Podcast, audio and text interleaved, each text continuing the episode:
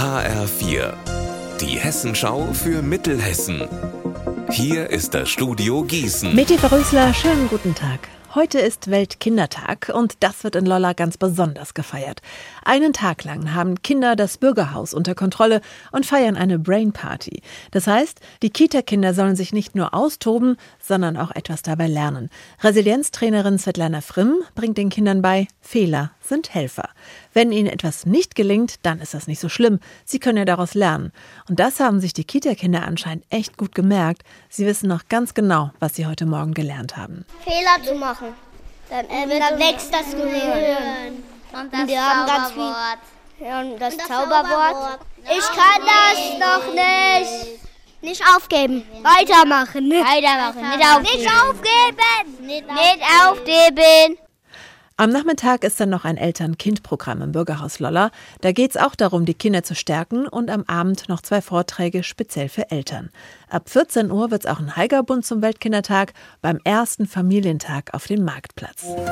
Nach einem Großbrand in Hohner Erda im Landil-Kreis hat nun die Aufarbeitung begonnen.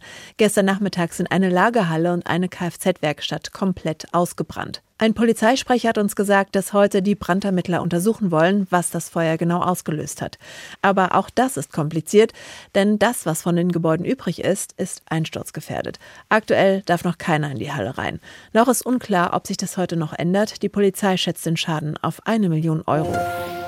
Wie wird sich der Verkehr in Marburg entwickeln? Eine Idee ist ein batteriebetriebener Oberleitungsbus, kurz Bob. Eine Machbarkeitsstudie dazu hat die Stadt schon gemacht. Aktuell läuft das Planfeststellungsverfahren. Mehr von Anna Spieß. Heute Abend will der Magistrat auf einem Infomarkt nochmal darüber informieren. Wie ist der Stand der Planungen und welche Möglichkeiten für Bürgerinnen und Bürger gibt es, sich zu beteiligen? Wen das interessiert, der kann ab 17 Uhr ins Technologie- und Tagungszentrum kommen. Dort warten dann Expertinnen und Experten und beantworten Fragen. Ziel der Stadt ist es, bis 2030 zwei Buslinien mit einer Oberleitungsstruktur auszurüsten.